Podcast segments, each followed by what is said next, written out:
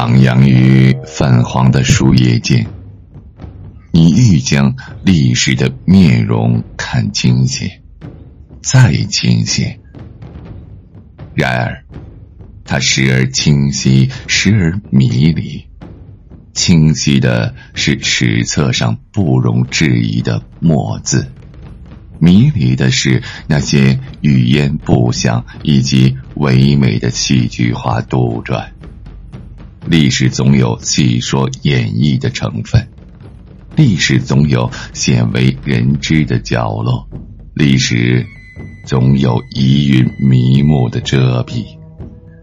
沧海桑田，斗转星移，那些拨动心弦的过往，那些耐人寻味的故事，那些引人追忆的人物。都悄然印上了岁月的痕迹。那些历史的真相，有的在口耳相传中变成了假象，有的在时空变幻中被人们所遗忘，而历史的精彩就在轮回中一次又一次的重现。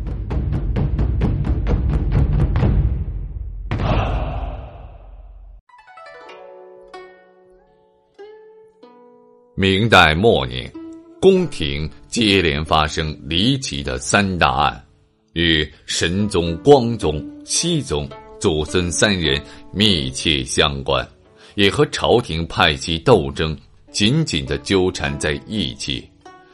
三案成为了明末政坛的关键，各种势力纷纷介入，案件无法正常审理，因此变得扑朔迷离。著名的红丸案便是其中之一。太昌元年八月二十九号，在乾清宫，明光宗召见辅臣方从哲等十三名文武大臣。诸臣向皇帝请安过后，皇帝便开始询问册立皇太子之事。方从哲说道。应当提前册立皇太子的日期，完成贺礼，皇上也就心安了。光宗又让皇长子出来见大家，看着他对大家说道：“你们日后辅佐于他，务必使他成为历史上尧舜那样的圣帝贤君，朕也就心安了。”方从哲等人还要说什么？光宗却开始询问道：“寿宫修建的如何了？”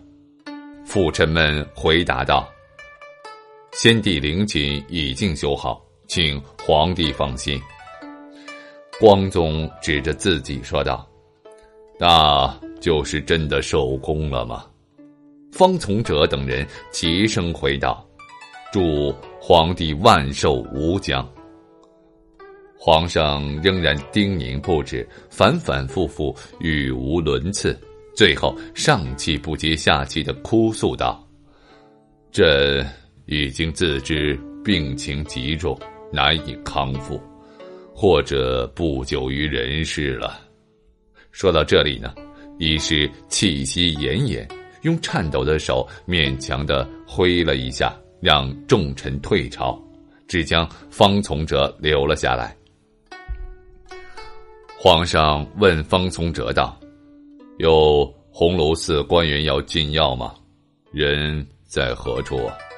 方从哲回道：“红楼寺丞李可灼说有仙丹妙药，臣下不敢轻信。”皇上听后，命宫中侍人立即传唤李可灼到御前，给皇帝看病诊脉。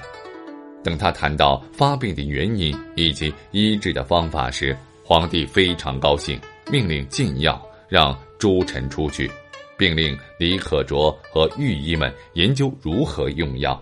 结果御医们却一直定不下来。辅臣刘一说：“我有两乡人同用此药，一个失效，一个有效。此药并非是十全十美。”礼部官员孙如游说道：“这药是否有用，关系极大，不可轻举妄动。后来，皇上再次催促众人配药，于是诸臣又回到御前，李可灼将药物调好，进到皇上面前。皇上从前喝汤都喘，现在服了李可灼的药，就不再气喘了。皇上反复的称道李可灼忠心可见。此时，诸臣在宫门外等候。约莫一个时辰过后，在宫中内侍急报说。圣上服药后四肢温暖，已经想进食了。诸臣欢呼雀跃，退出宫外后，李可灼和御医们留在宫内。到了傍晚，方从哲放不下心，又到宫门外候安，正遇见李可灼出来，急忙打探消息。李可灼回道：“服用了红丸药，皇上感觉舒畅，想要再服用一碗。”如果消化好，圣体就可以康复。朱医官认为不宜吃得太过急躁，但皇上催促进药非常急迫，众人难为圣命。众臣即问道：“服用第二丸药后效果如何呢？”李可灼说道：“圣公服用后和之前的一例感觉一样，安稳舒适。”方从哲等人才放心的离开。谁曾想，次日早晨，宫中紧急传来圣旨，召集群臣速速进宫。一时间，各位大臣慌忙起床，顾不上洗脸漱口，匆匆的穿上了衣服，急奔宫内。但是，当群臣将要跑入宫中时，就听传来了一片悲哀哭嚎之声。明光宗于早晨病天了。对于这突如其来的变故，满朝舆论哗然，在感到惊愕的同时，人们联想到新皇帝登基一个月来的遭遇，不约而同的都把疑点转到了郑贵妃身上。郑贵妃给光宗献美女，指使崔文生进药，大家有目共睹。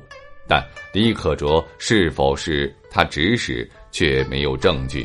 本来光宗当时已经病入膏肓，难以治愈，但因为吃了江湖怪药，事情便变得复杂了。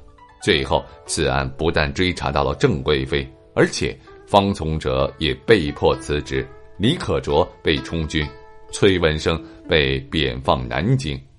但究竟幕后是否有主使？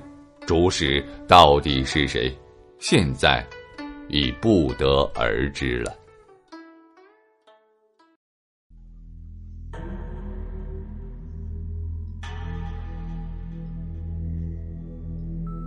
历史总是由诸多细节构成，犹如人生琐碎在柴米油盐一颦一笑之中。传统的史学研究焦点集中于王朝更迭、社会的变迁。而我要为您讲述的，却是从细微之处入手，搜寻历史的蛛丝马迹，力求见微知著，去伪存真。